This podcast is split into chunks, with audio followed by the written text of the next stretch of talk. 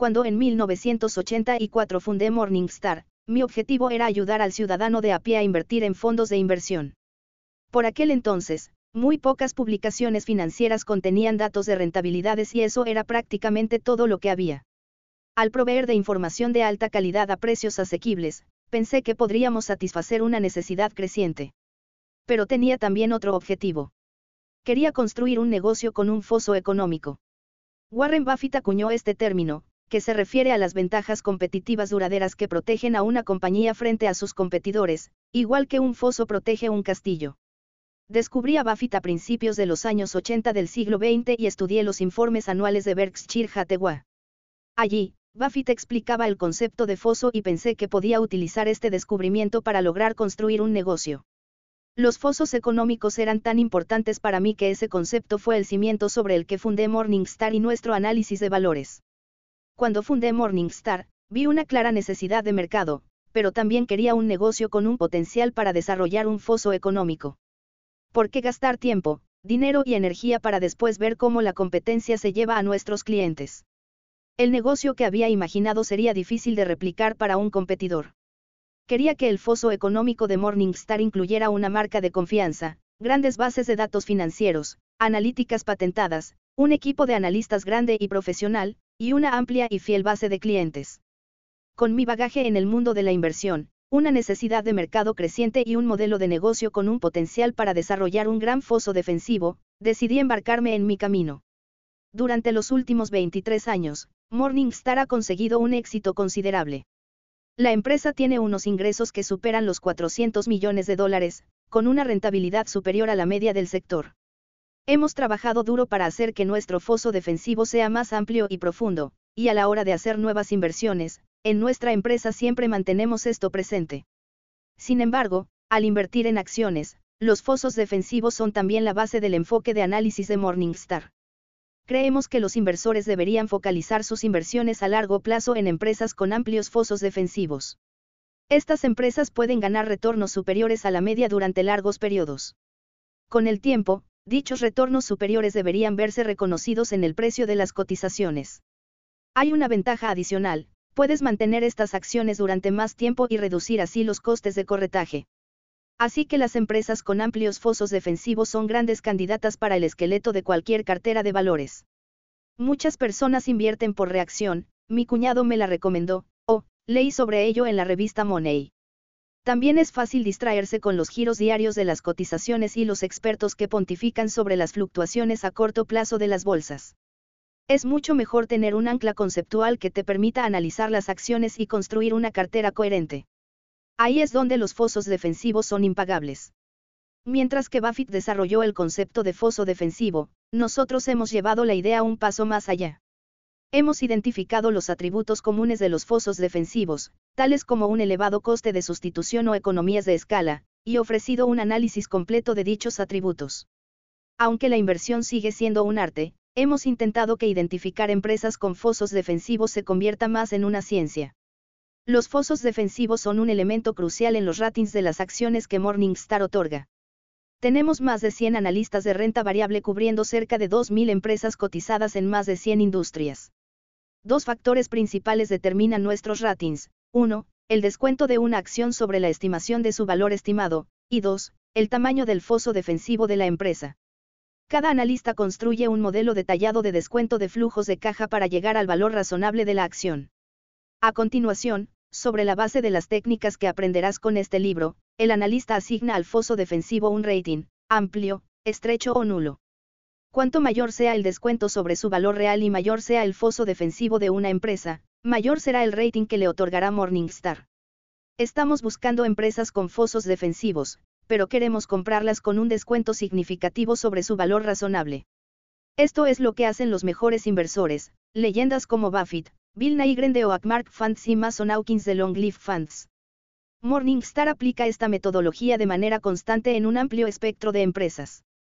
Esta amplia cobertura nos otorga una perspectiva única sobre las cualidades que pueden conferir a una empresa una ventaja competitiva duradera.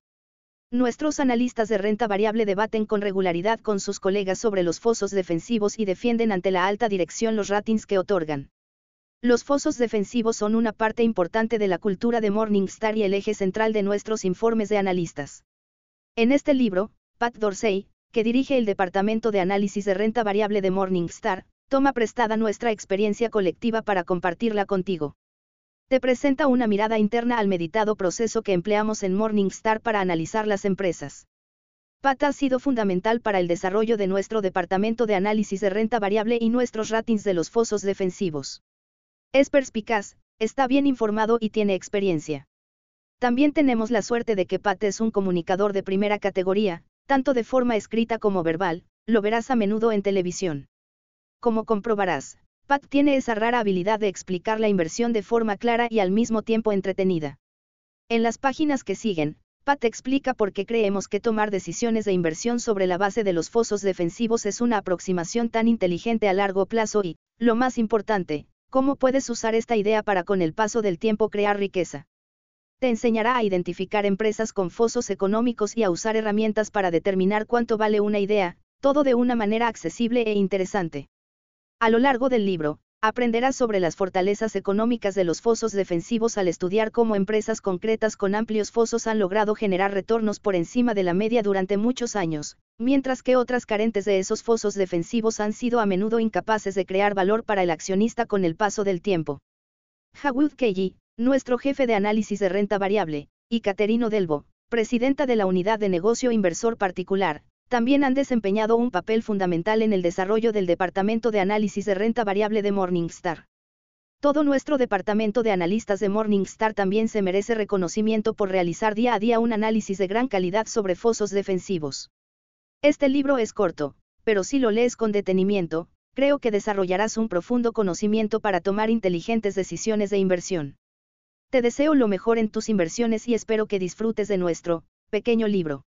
Joe Mansueto fundador, presidente y consejero delegado. The Morningstar, Inc. Introducción. El plan de juego.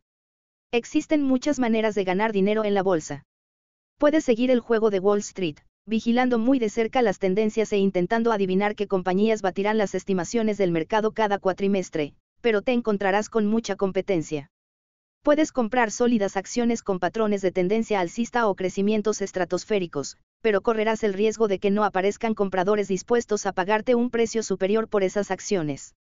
Puedes comprar acciones a precio de saldo, prestando poca atención a la calidad intrínseca del negocio, pero tendrás que compensar los retornos de las acciones que logren rebotar con las pérdidas de aquellas que dejen de existir. O simplemente puedes comprar compañías fantásticas a precios razonables y dejar que esas compañías capitalicen el capital durante largos periodos. Es sorprendente pero no hay muchos gestores de fondos que sigan esta estrategia, pese a que sea la empleada por algunos de los inversores más exitosos del mundo, Warren Buffett es el más conocido de ellos. El plan de juego que debes de seguir para implementar esta estrategia es simple. 1. Identificar compañías que durante muchos años puedan generar beneficios por encima de la media. 2. Esperar a que las acciones de esas empresas coticen por debajo de su valor intrínseco y entonces comprarlas. 3. Mantener esas acciones hasta que o bien se deteriore el negocio, o bien las acciones estén sobrevaloradas o bien encuentres una inversión mejor. El periodo de tenencia de acciones debería medirse en años, no en meses. 4. Repetir en caso de ser necesario. Este pequeño libro versa sobre el primer paso, el de encontrar compañías fantásticas con potencial a largo plazo.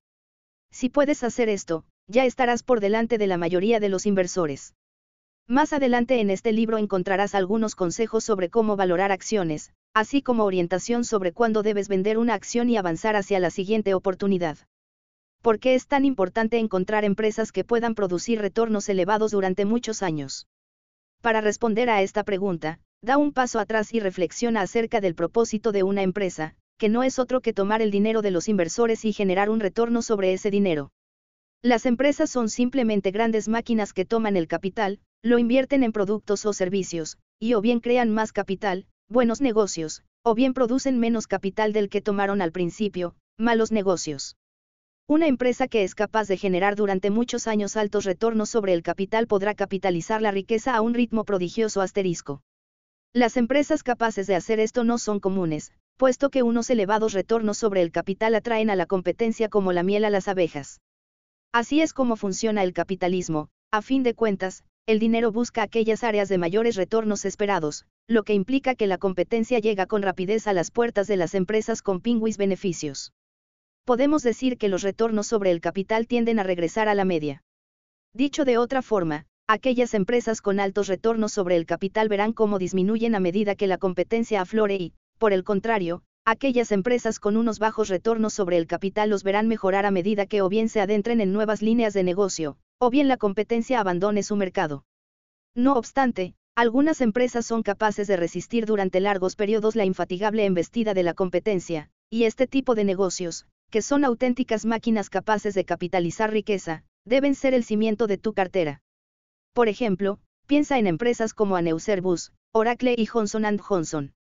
Son extremadamente rentables y se han enfrentado a una feroz competencia durante muchos años, y pese a ello siguen generando retornos elevados sobre el capital. Quizás simplemente tuvieron suerte, o, más probable, esas empresas tienen una serie de características especiales de las que el resto carece.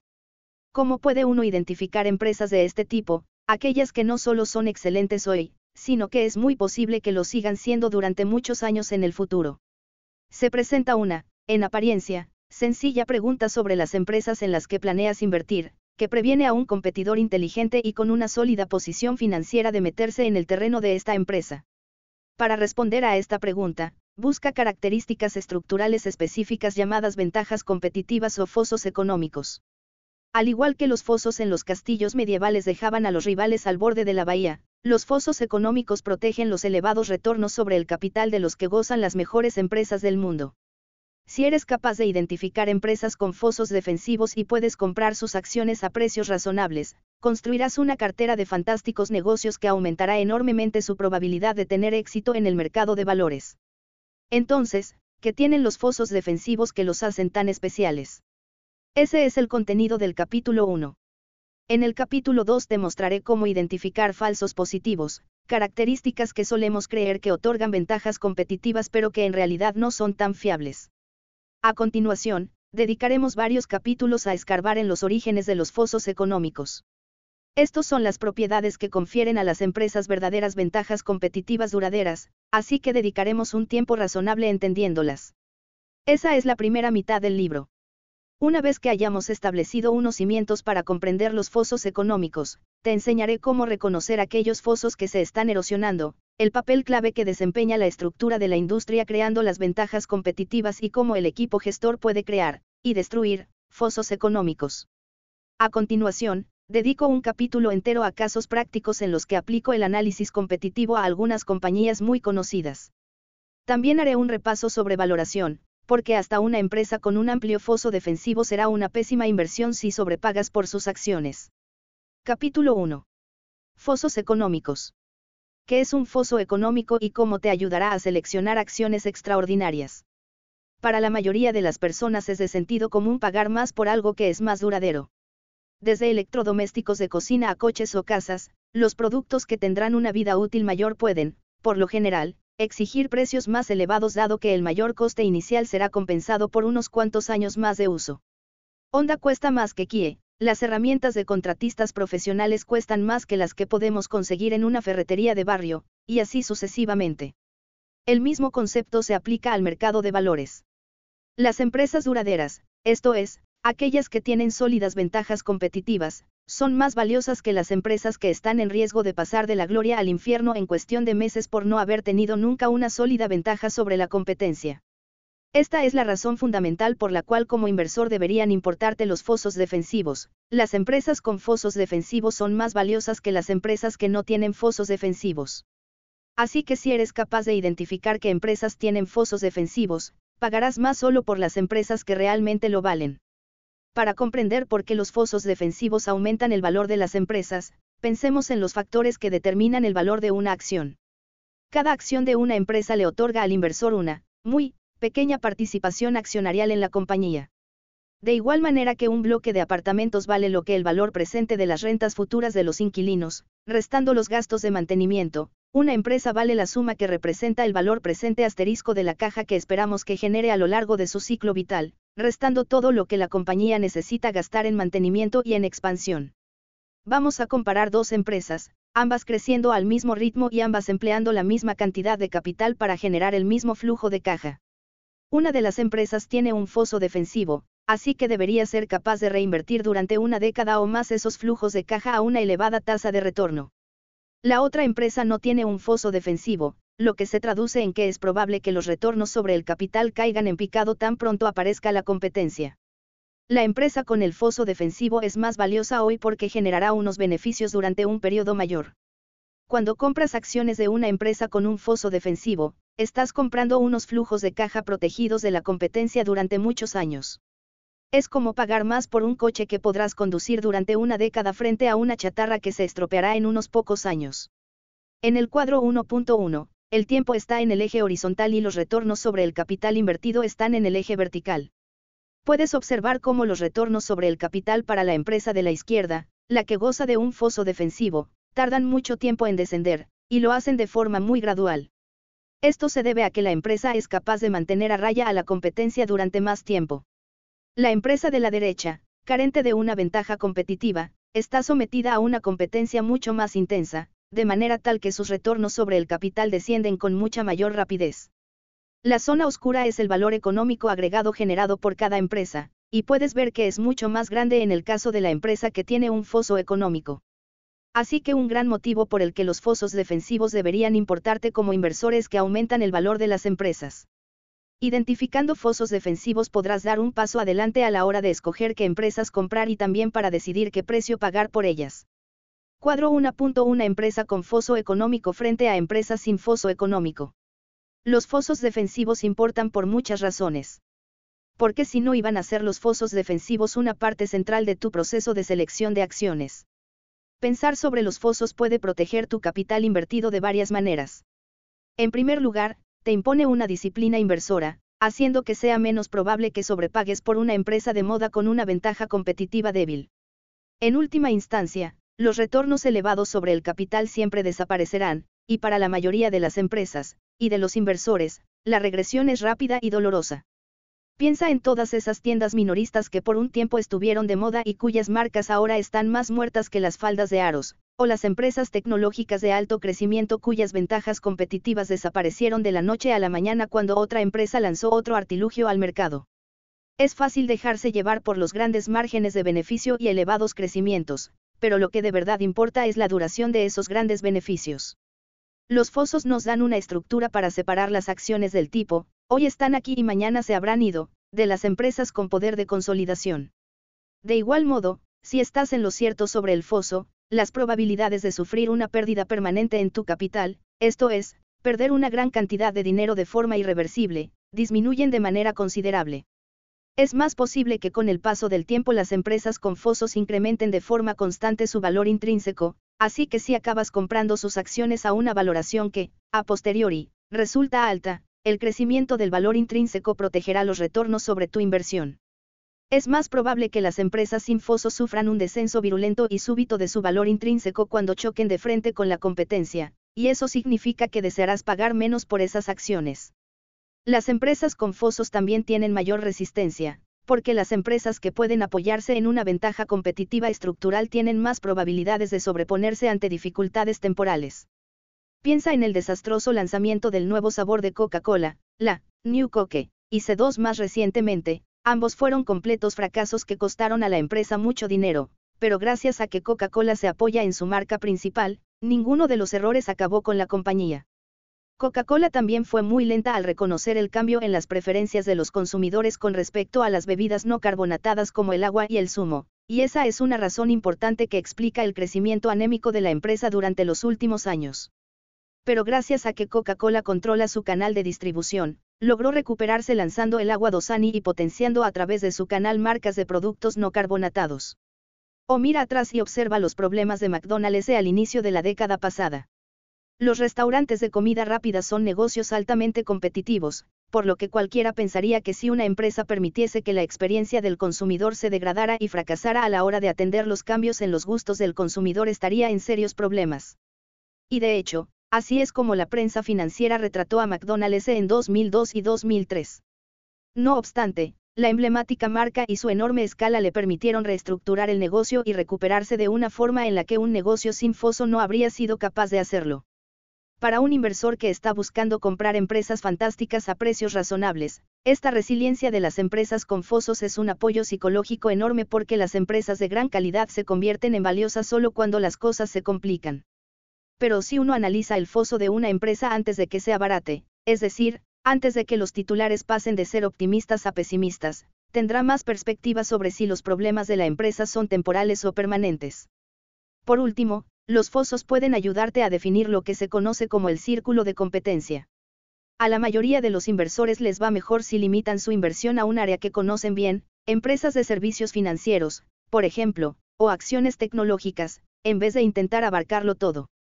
En vez de convertirte en un experto en una serie de industrias, ¿por qué no convertirte en un experto en empresas con ventajas competitivas duraderas, con independencia del negocio en el que estén?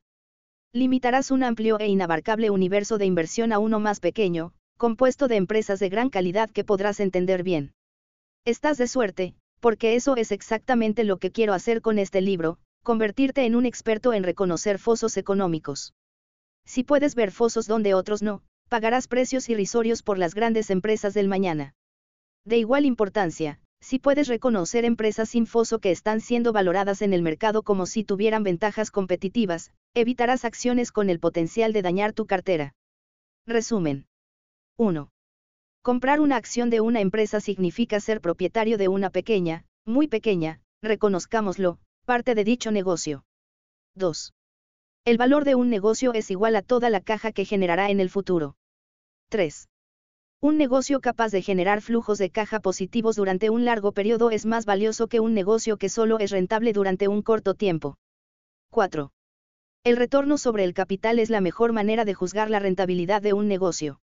Mide cuán buena es una empresa tomando el dinero de los inversores y generando un retorno sobre ese capital. 5. Los fosos económicos pueden proteger de la competencia a las compañías, ayudándolas a ganar más dinero durante un largo periodo y, por lo tanto, haciéndolas más valiosas para un inversor. Capítulo 2. Fosos defensivos que no lo son. No te dejes engañar por estas ventajas competitivas ilusorias. Hay un dicho muy común en el mundo de la inversión que reza, apuesta por el jinete, no por el caballo. La idea es que la calidad del equipo gestor importa más que la calidad del negocio. Supongo que en las carreras de caballos esto tiene sentido. Al fin y al cabo, los caballos de carrera son alimentados y entrenados para correr rápido, de forma tal que todos los caballos están en unas condiciones similares. Teniendo en cuenta que nunca he asistido a una carrera de caballos, tal vez esté pisando donde no debo, pero creo que es justo decir que los ponis y las mulas no compiten con puras sangres. El mundo de los negocios es diferente. En la bolsa, los ponis y las mulas compiten con puras sangres, y el mejor jinete del mundo no puede hacer gran cosa si su caballo está a pocas semanas de ser jubilado para que paste. Por el contrario, es probable que montando un caballo que ha ganado el derby de Kentucky, incluso un jinete sin experiencia lo haga mejor que la media. Como inversor, tu trabajo es centrarte en los caballos, no en los jinetes. ¿Por qué? Porque el elemento más importante que debemos recordar sobre los fosos es que son características estructurales de un negocio que es probable que persistan durante una cantidad de años, y eso es muy difícil de replicar para un competidor. Los fosos dependen menos de un equipo gestor brillante, cómo una empresa juega las cartas que tiene, que de las cartas que la empresa tiene en primera instancia. Para llevar aún más lejos la analogía de las apuestas, con una doble pareja, los mejores jugadores de póker del mundo tienen pocas posibilidades frente a un aficionado con una escalera de color. Aunque en una industria difícil, piensa en de los Southwest Airlines, en ocasiones las estrategias inteligentes pueden crear ventajas competitivas, la cruda realidad es que simplemente unos negocios son mejores que otros. Incluso una empresa farmacéutica o un banco mal gestionados darán a largo plazo unos retornos sobre el capital empleado que dejarán en la cuneta a la mejor de todas las refinerías o fabricantes de componentes para el automóvil. Un cerdo con pintalabio sigue siendo un cerdo. Dado que por lo general Wall Street está tan centrado en los resultados a corto plazo, es fácil confundir buenas noticias fugaces con las características de las ventajas competitivas duraderas. Por mi experiencia, los fosos erróneos más comunes son grandes productos, grandes cuotas de mercado, gran ejecución y gran equipo gestor. Estas cuatro trampas pueden tentarte a pensar que una empresa tiene un foso defensivo cuando en realidad son altas las probabilidades de que no lo tenga. foso o trampa. Los grandes productos rara vez crean un foso defensivo, aunque sin duda los resultados pueden dar sus frutos a corto plazo. Por ejemplo, durante unos años, cuando desplegó su primer monovolumen en los años 80, Chrysler literalmente imprimía dinero. Por supuesto, en una industria en la que es difícil encontrarse con grandes márgenes de beneficios, su éxito no pasó desapercibido para los competidores de Chrysler y todos se apresuraron a ofrecer sus propios monovolúmenes. Ninguna característica intrínseca del mercado de automóviles impidió que otras empresas entrasen en la tarta de beneficios de Chrysler, así que acabaron con la fiesta de los monovolúmenes tan pronto como pudieron. Compara esta experiencia con la del proveedor de componentes de automóviles Gentex, que no mucho después de que los monovolúmenes de Chrysler entrasen en escena introdujo un retrovisor con oscurecimiento automático. La industria de componentes para automóvil no es menos salvaje que la de los fabricantes de coches, pero en sus retrovisores Gentex tenía una cantidad de patentes, lo que significaba que otras empresas eran sencillamente incapaces de competir con ella. El resultado fueron pingüis beneficios para Gentex durante muchos años, y más de dos décadas después de que su primer retrovisor llegase al mercado, la empresa sigue publicando retornos del 20% sobre el capital invertido. Una vez más, con cariño, a no ser que una empresa tenga un foso económico protegiendo su negocio, la competencia llegará pronto a sus puertas y se comerá sus beneficios. Wall Street está plagada de hojas muertas de empresas que en un instante pasaron de tenerlo todo a no tener nada. Recuerdan a Krispy Kreme. Unos donuts buenísimos, pero sin ningún foso defensivo, así que fue fácil para los consumidores cambiar a una marca diferente de donuts o reducir el consumo de donuts. Esta fue una lección que tuve que aprender por las malas. La ropa de Tommy Hilfiger acabó en el cajón de la ropa de saldo, una distribución demasiado entusiasta ensució la marca y la empresa cayó por un precipicio financiero. Y, cómo no, ¿quién puede olvidarse de pets.com, Toys y el resto de las páginas web de comercio electrónico que ahora no son más que pies de página en la historia de la burbuja.com? La locura del etanol ha sido un ejemplo instructivo más reciente. En 2006, una confluencia de acontecimientos, que incluían un alza en los precios del crudo, una ajustada capacidad de las refinerías, un cambio en los estándares de la gasolina y una excepcional cosecha de maíz, el principal material para producir etanol, hizo que se produjeran unos jugosos márgenes operativos del 35% para los productores de etanol más eficientes, y una sólida rentabilidad para todos los productores en general. Para desgracia de los inversores que valoraron las acciones de productores de etanol como si fuesen capaces de mantener esos elevados márgenes, Wall Street exageró al indicar que el etanol sería el próximo pelotazo. El etanol es un clásico negocio carente de fosos defensivos. Es una industria de materias primas sin ninguna posible ventaja competitiva, ni siquiera de economías de escala, ya que en realidad una gigantesca planta de etanol tendría una desventaja en costes porque recibiría maíz de zonas más alejadas, lo que aumentaría los costes de producción, y también tendría que procesar todo el excedente de residuos, lo que consume mucho gas natural. Así que puedes adivinar qué sucedió a continuación. Un año más tarde, los precios del crudo todavía estaban altos y la capacidad de refino en Estados Unidos aún estaba ajustada, pero los precios del maíz se habían disparado, las refinerías se habían cambiado al nuevo estándar de gasolina, de forma que entraron en el mercado muchos más productores de etanol. Como resultado, los márgenes operativos se desplomaron para todos los productores de etanol e incluso fueron negativos para uno de los mayores productores. Sin un foso defensivo, los resultados financieros de una empresa pueden darse la vuelta de manera abrupta. Para ser justos, en ocasiones es posible capitalizar el éxito de un producto o servicio estrella y transformarlo en un foso económico. Mira a Ansen Natural, que comercializa la marca de bebidas energéticas Monster, que tuvo un auge en los primeros años de este siglo. En vez de dormirse en los laureles, Ansen empleó sus éxitos para asegurarse un acuerdo de distribución a largo plazo con el gigante de bebidas Anheuser-Busch, obteniendo una ventaja sobre sus competidores del mercado de bebidas energéticas. Hoy en día, cualquiera que quiera competir con Monster tiene que superar la ventaja de distribución de Ansen. Es imposible de conseguir. Por supuesto que no, ya que, por ejemplo, Pepsi y Coca-Cola tienen sus propias redes de distribución. Pero sí que ayuda a Ansen a proteger su flujo de beneficios haciendo que sea más difícil para la próxima advenediza de las bebidas energéticas estar frente al consumidor, y esa es la esencia de un foso económico. ¿Y qué pasa con una empresa que haya tenido éxito durante años y ahora es un gran jugador dentro de su industria? Claro, las empresas con grandes cuotas de mercado deben de tener fosos económicos, ¿verdad? Por desgracia, cuando se trata de desarrollar un foso económico, ser más grande no necesariamente significa ser mejor. Es muy fácil suponer que una empresa con una cuota de mercado grande tiene una ventaja competitiva duradera. Como si no hubiese podido hacerse con una cuota de mercado tan grande. Pero la historia nos muestra que en mercados muy competitivos el liderazgo puede ser fugaz. Kodak, fotografía, IBM, PC, Netscape, navegador web, General Motors, automoción, y Corel, software de procesador de textos, son solo algunas de las empresas que han descubierto esto.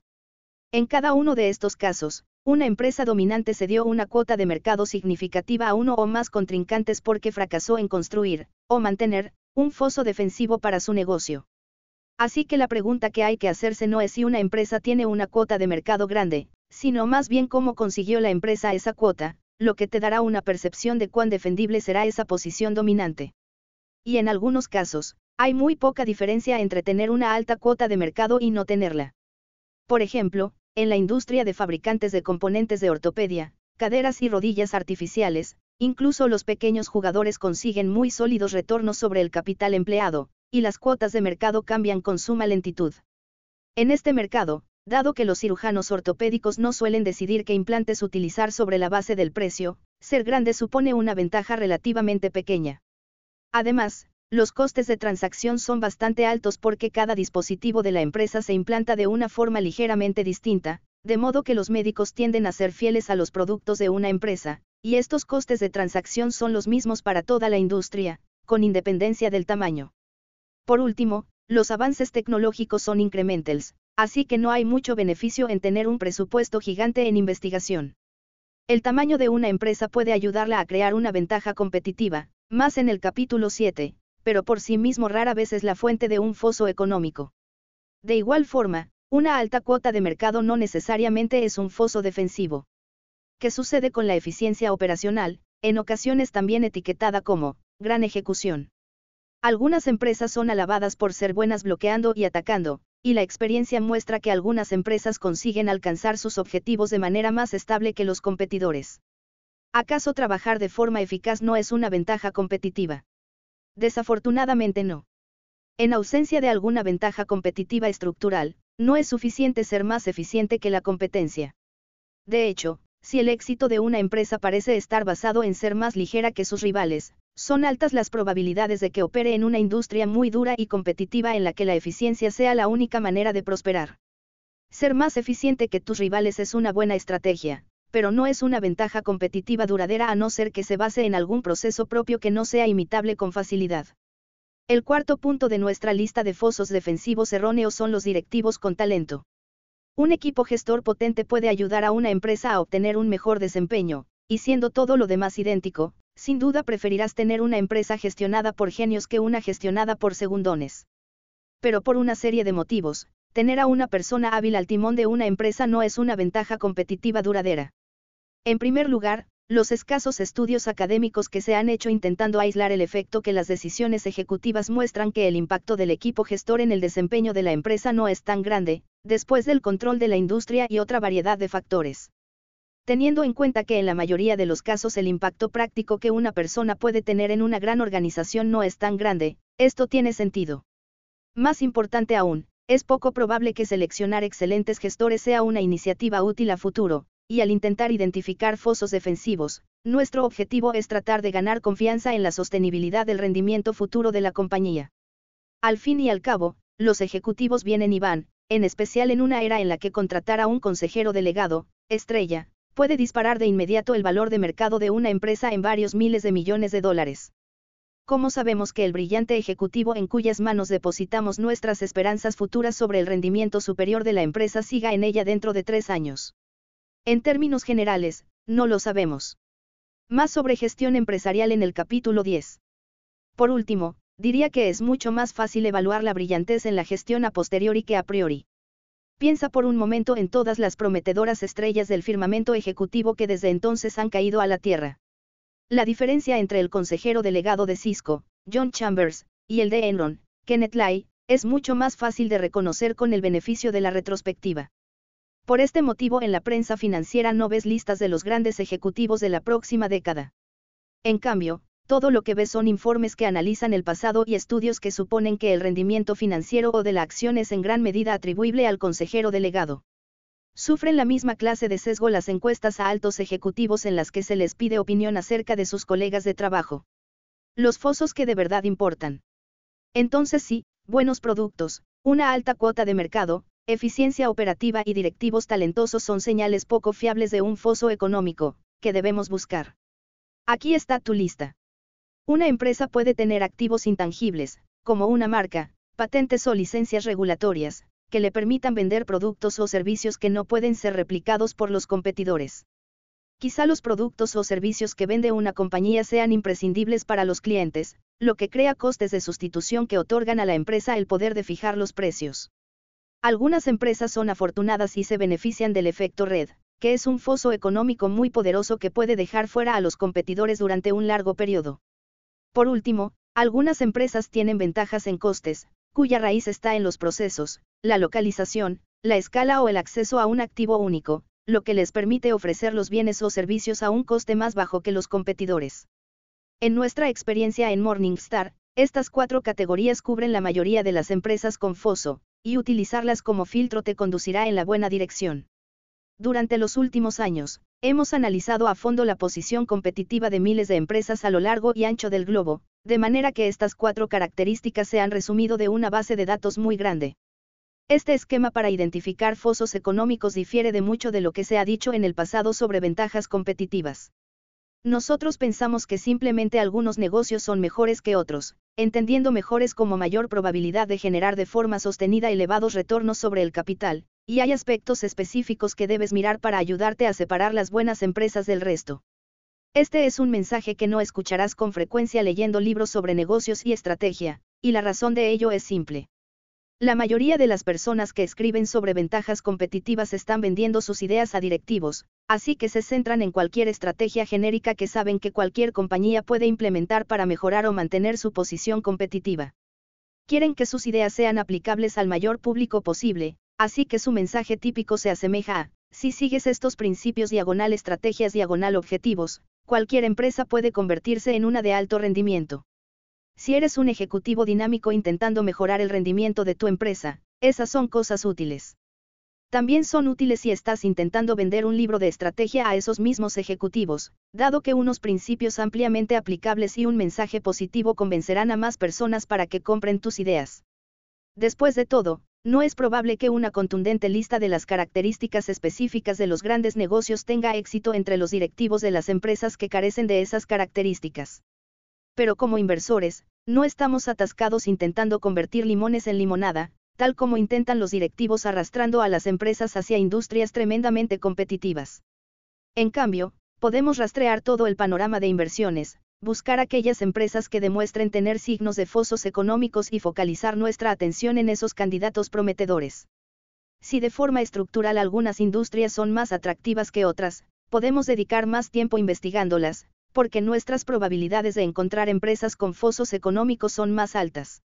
Incluso podemos borrar por completo partes enteras del mercado si creemos que no tienen características competitivas atractivas. Como inversores que buscan empresas con fosos económicos, lo que necesitamos saber es cómo reconocer una ventaja competitiva cuando la vemos, con independencia del tamaño, edad o industria de una empresa.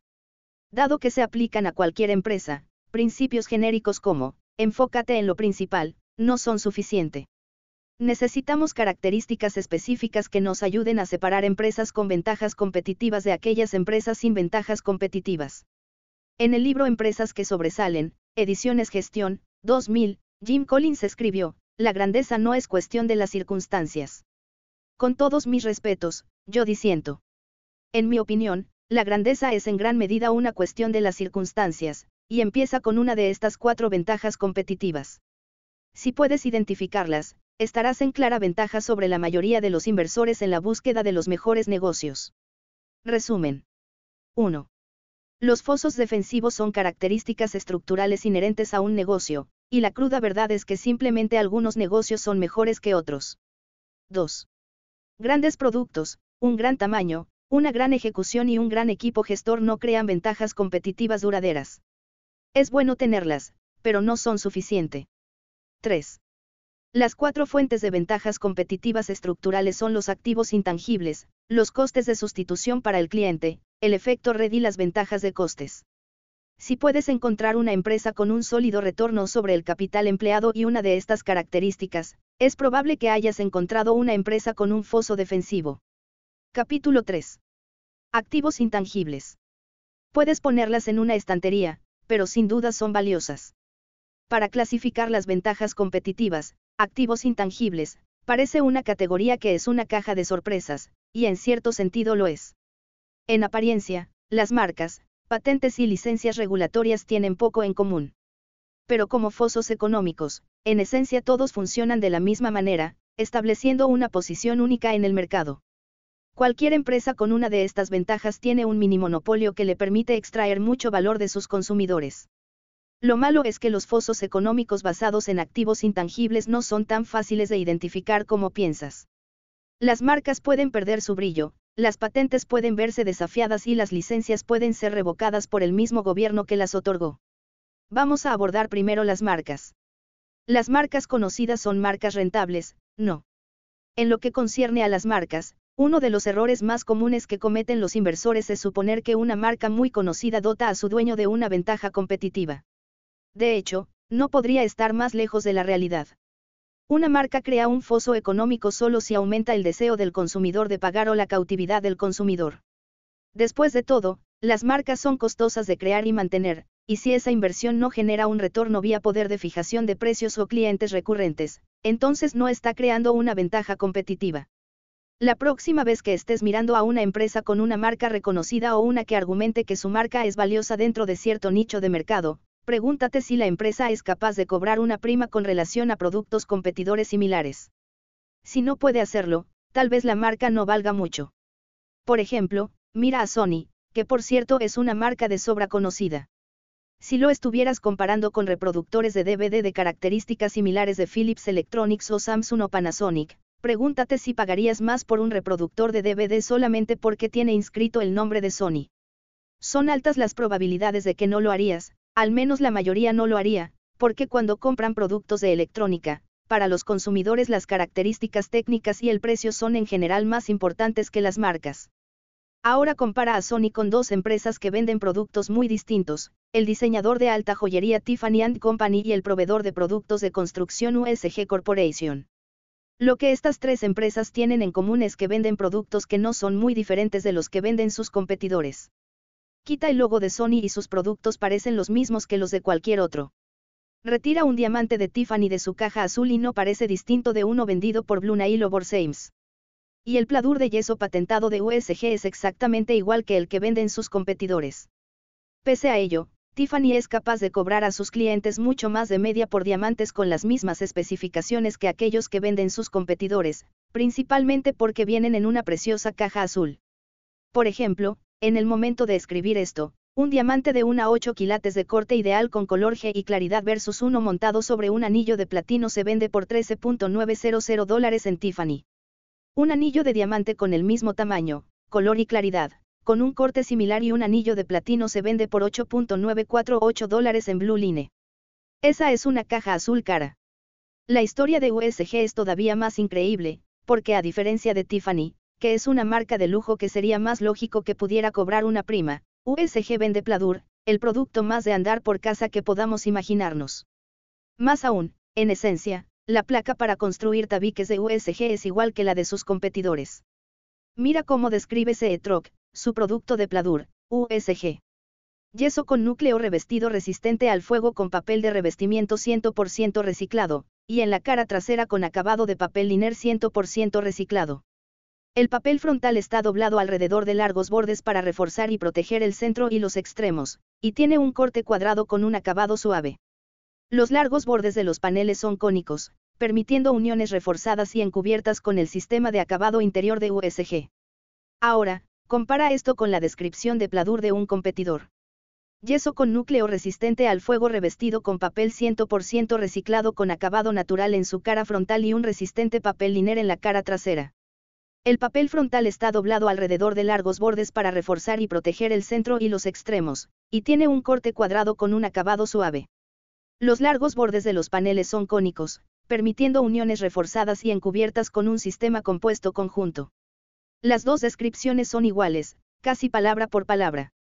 Pero, por lo general, CETROC cobra una prima de entre un 10 y un 15% porque USG se comercializa muchísimo en el sector de la construcción, y cosecha una reputación por su durabilidad y resistencia. Si una empresa puede cobrar más que sus rivales por los mismos productos simplemente por venderlo bajo una marca, es muy probable que esa marca constituya un formidable foso defensivo. Piensa en la aspirina de Bayer, es el mismo compuesto químico que las otras aspirinas, pero Bayer puede cobrar casi el doble que las aspirinas genéricas. Eso es una marca poderosa. Por supuesto, la habilidad para adornar con una marca un producto de tipo commodity es relativamente rara. La mayoría de las marcas están unidas a productos diferenciados como Coca-Cola, las galletas Oreo o los coches de Mercedes-Benz. En estos casos, la marca es valiosa porque reduce los costes de búsqueda del consumidor, pero eso no le otorga a la empresa el poder de fijar precios.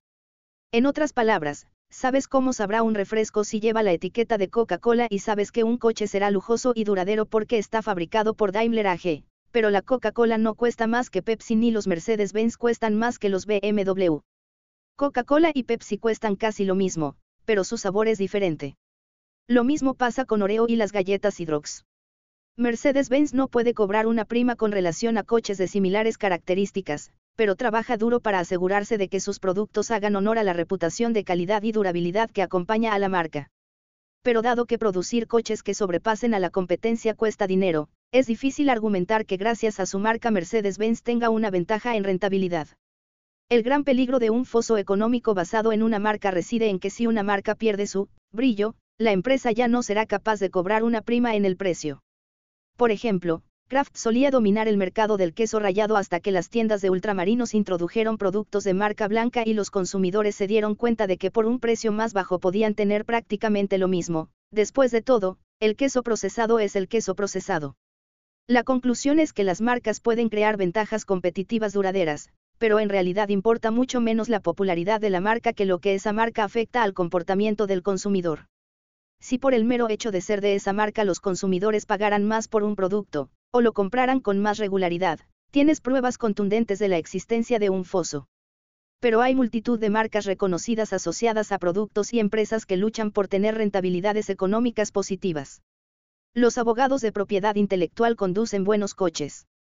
¿No sería estupendo tener protección legal y quitar por completo a tus competidores la posibilidad de vender tu producto? Eso es lo que hacen las patentes, y si bien pueden ser fuentes inmensamente valiosas de fosos económicos, no siempre son tan duraderas como uno podría imaginar. En primer lugar, las patentes tienen una vida finita, y es una certeza absoluta que una vez que una lucrativa patente expire la competencia llegará pronto. Pregunta a cualquier multinacional farmacéutica. En ocasiones, las maniobras legales pueden extender la vida útil de un producto patentado, pero, por supuesto, a no ser que te especialices en derecho de propiedad intelectual, Adivinar qué equipo de abogados ganará una batalla de patentes es un juego con malas probabilidades. Las patentes tampoco son irrevocables, pueden ser impugnadas, y cuanto más rentable sea la patente, más abogados habrá intentando encontrar formas de atacarla. Muchos fabricantes de medicamentos genéricos, por ejemplo, hacen de desafiar a las grandes farmacéuticas una actividad fundamental de su negocio. Puede que tengan éxito en solo uno de cada diez desafíos, pero la recompensa por un desafío exitoso es tan alta que los retos siguen llegando. En general, merece la pena ser precavido con cualquier empresa que dependa de un número pequeño de productos patentados, ya que cualquier desafío a esas patentes dañaría seriamente la empresa y es probable que sea muy difícil de predecir.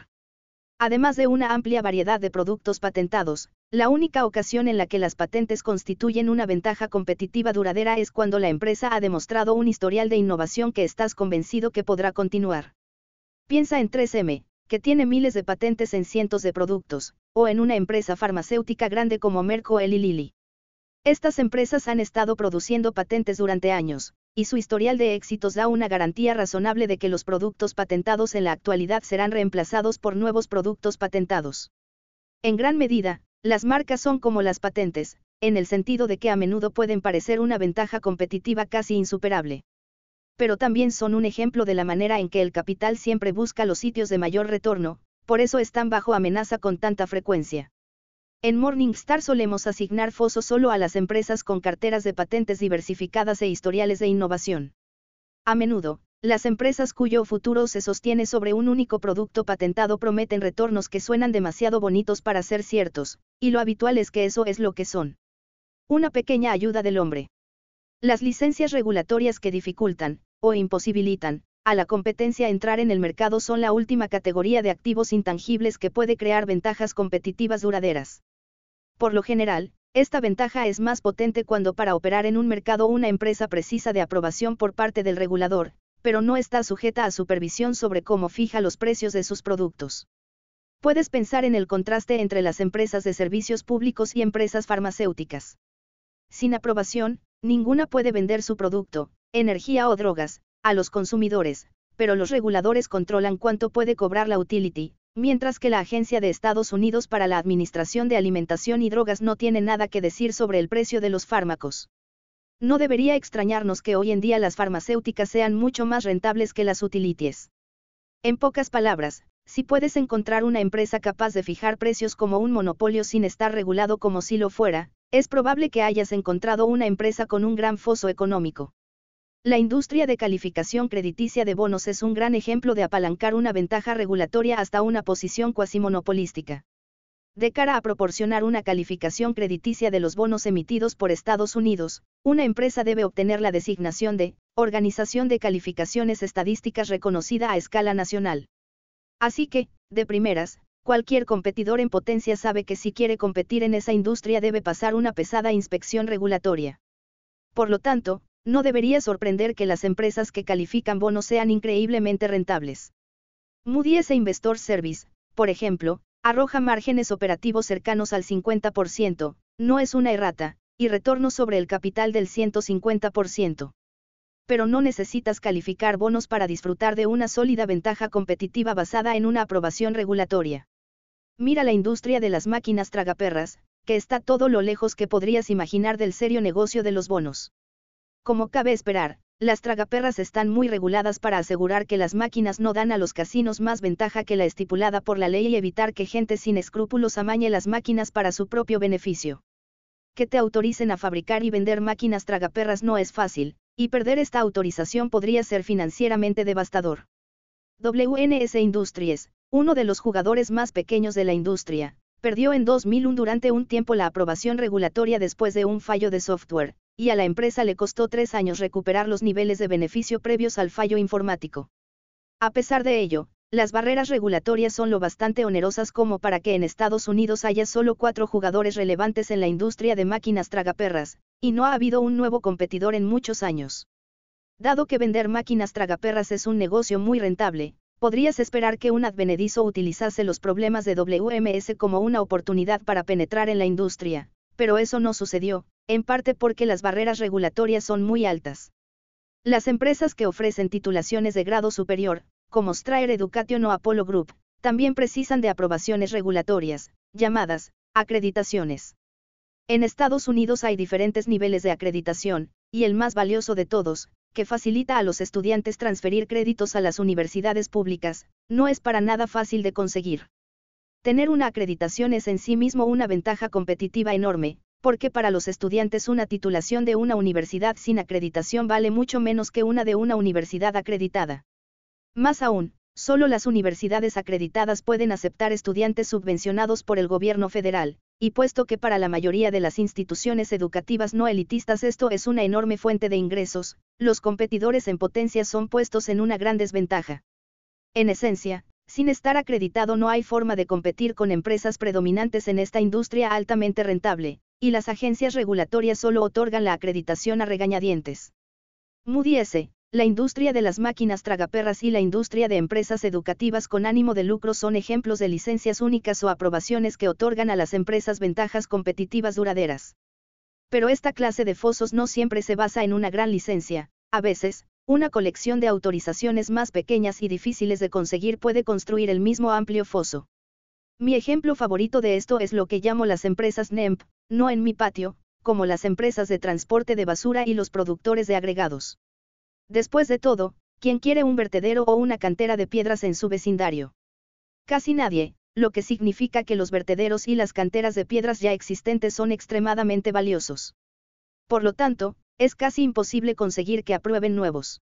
La basura y la gravilla pueden parecer no muy excitantes, pero el foso creado por las calificaciones de las mini aprobaciones es muy duradero. Después de todo, las empresas como las de transporte de basura y los productores de agregados dependen de cientos de aprobaciones municipales que es poco probable que desaparezcan en masa de la noche a la mañana. Lo que de verdad hace que estos vertederos y canteras aprobados a escala local sean tan valiosos para empresas como Waste Management y Balken Materials es que la basura y la gravilla son por definición negocios locales. No puedes vaciar la basura a cientos de kilómetros de donde es recogida, y no puedes transportar los agregados mucho más allá de 70 u 80 kilómetros desde la cantera sin aumentar tus costes por encima del mercado. La basura es pesada y la gravilla es aún más pesada. Así que en estas industrias, las aprobaciones locales para los vertederos y las canteras crean minifosos. Compara la basura y la gravilla con otra industria que tiene características de NEMP, la refinería. Aunque en Estados Unidos no se ha construido durante décadas una nueva refinería, y las aprobaciones locales para la expansión de refinerías ya existentes es bastante difícil de conseguir, la situación económica de una refinería no es tan buena como la de un vertedero o una cantera de piedras. La razón es simple, la gasolina refinada tiene una ratio valor diagonal peso muy alta, y mediante oleoductos también puede ser desplazada con mucha rapidez. Así que si una refinería intentase subir los precios en una zona concreta, la gasolina de refinerías más lejanas fluiría hacia esa localidad para tomar ventaja de los precios más elevados. Como resultado, aunque hay variaciones regionales en el precio de la gasolina, las refinerías apenas logran retornos sobre el capital entre el único dígito alto y los dos dígitos bajos en un ciclo, mientras que los productores agregados y los transportistas de basura disfrutan durante muchos años de retornos sobre el capital empleado más estables de entre el 15 y el 20%. Un foso menos, aún quedan tres más. Aunque tal vez los activos intangibles sean solo eso, no puedo arrastrar una marca o una patente de una estantería y enseñártela, pueden ser extremadamente valiosos como fuentes de ventajas competitivas. La clave para evaluar los activos intangibles es pensar en cuánto valor pueden crear para una empresa y cuánto tiempo es probable que duren. Una marca conocida que no confiera el poder de fijar precios o aumentar la cautividad del consumidor no es una ventaja competitiva, no importa cuán familiarizada esté la gente con ella. Y una aprobación regulatoria que no cree unos elevados retornos sobre el capital, piensa en refinerías, no es tan valiosa. Por último, una cartera de patentes que es demasiado vulnerable a desafíos legales, quizá porque no esté diversificada, o porque la empresa no tenga nada en su línea de lanzamiento de productos, en gran medida no constituye un foso. Pero si logras encontrar una marca que otorga poder de fijación de precios o una aprobación regulatoria que limita la competencia, o una empresa con una serie diversificada de patentes y un sólido historial de innovación, entonces son buenas las probabilidades de que hayas encontrado una empresa con un foso. Resumen. 1. No siempre las marcas más conocidas son marcas rentables. Si una marca no logra que los clientes paguen más, puede que no cree una ventaja competitiva. 2. Es fantástico tener patentes, pero los abogados de propiedad intelectual no son pobres. Los desafíos legales son el mayor riesgo para un foso defensivo logrado vía patente. 3. Las regulaciones pueden limitar la competencia. No es agradable cuando el Estado hace algo bueno por ti. Pero antes que una gran norma que pueda ser cambiada, la mejor clase de foso regulatorio es aquel creado por un número reducido de reglas a pequeña escala. Capítulo 4. Costes de sustitución. Los consumidores pegajosos no son un engorro, son de oro. ¿Cuándo fue la última vez que cambiaste de banco? A no ser que te hayas mudado recientemente, me apuesto a que la respuesta es, desde hace mucho, y no serías el único en estar atado a tu actual banco. Si hablas con banqueros, descubrirás que la rotación media de los depósitos es de alrededor del 15%, lo que implica que el consumidor medio conserva una media de 6 o 7 años su cuenta corriente con un banco. Si piensas en ello, es un largo periodo. Después de todo, el dinero es la última mercancía, y las cuentas de los bancos no varían mucho en sus características. Porque las personas no cambian de banco con frecuencia en búsqueda de mayores tipos de interés y menores comisiones. Al fin y al cabo, las personas conducirán unos kilómetros de más para ahorrarse unos centavos en cada litro de gasolina, y esos son solo uno o dos dólares de ahorro por repostaje. Un banco que te cobre comisiones insignificantes por retrasos en tus pagos y similares, podría ahorrarte con facilidad mucho más que esa gasolinera alejada. Por supuesto, la respuesta es bastante sencilla. Cambiar de la gasolinera más cercana a la más barata solo te cuesta 5 o 10 minutos extra. Eso es todo. Más aún, sabes de sobra que es el único coste, porque la gasolina es gasolina. Pero cambiar de cuenta bancaria implica rellenar papeles en la nueva entidad bancaria, y es probable que tengas que cambiar todos los pagos domiciliados. Así que en definitiva el coste conocido es más que unos minutos. Y también está el lío que aún desconoces, y puede ocurrir si tu actual banco se retrasa o comete errores con el traspaso a tu nuevo banco, tu nómina podría quedar en el limbo o quizá dejes de pagar la factura de la luz. Estoy seguro de que entiendes por qué los bancos están autorizados a imprimir dinero. El banco estadounidense medio genera un retorno sobre el capital del 15%, una rentabilidad que con claridad está por encima de la de cualquier otro tipo de compañía. Hay muchas razones para explicar esto, pero una de las mayores es que si quieren moverse de un banco a otro, los consumidores de banca incurren en un coste de sustitución o reemplazo. Hablando claro, cambiar de cuenta bancaria es un auténtico coñazo, así que la gente no lo hace muy a menudo. Los bancos saben esto, así que toman ventaja de la reticencia de los consumidores a irse, y les dan un poco menos de intereses y les cobran mayores comisiones de las que tendrían si cambiar de cuenta bancaria fuese tan sencillo como ir de una gasolinera a otra. Como puedes ver, los costes de sustitución son una valiosa ventaja competitiva porque si es poco probable que los consumidores se vayan con un competidor, una empresa puede extraer más dinero de sus consumidores.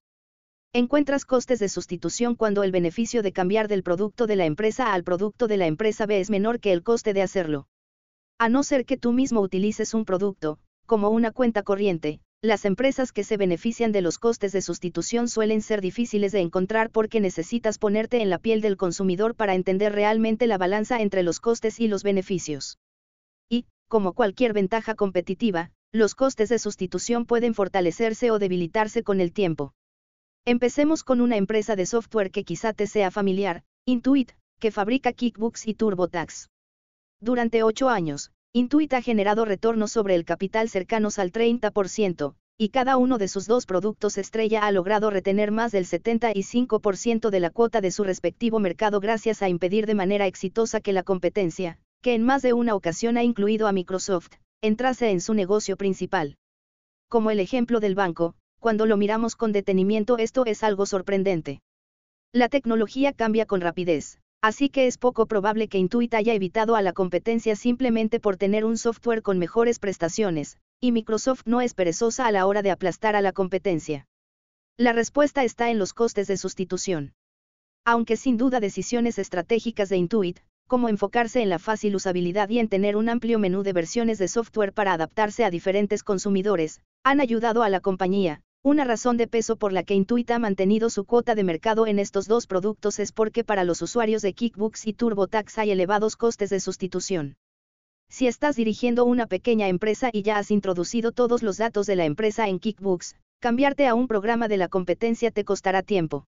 Este tiempo es valioso, en especial para el dueño de una pequeña empresa que es muy posible que desempeñe múltiples funciones al mismo tiempo.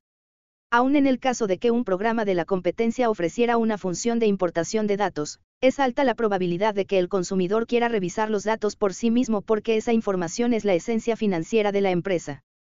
Así que sin duda el coste en tiempo será bastante alto.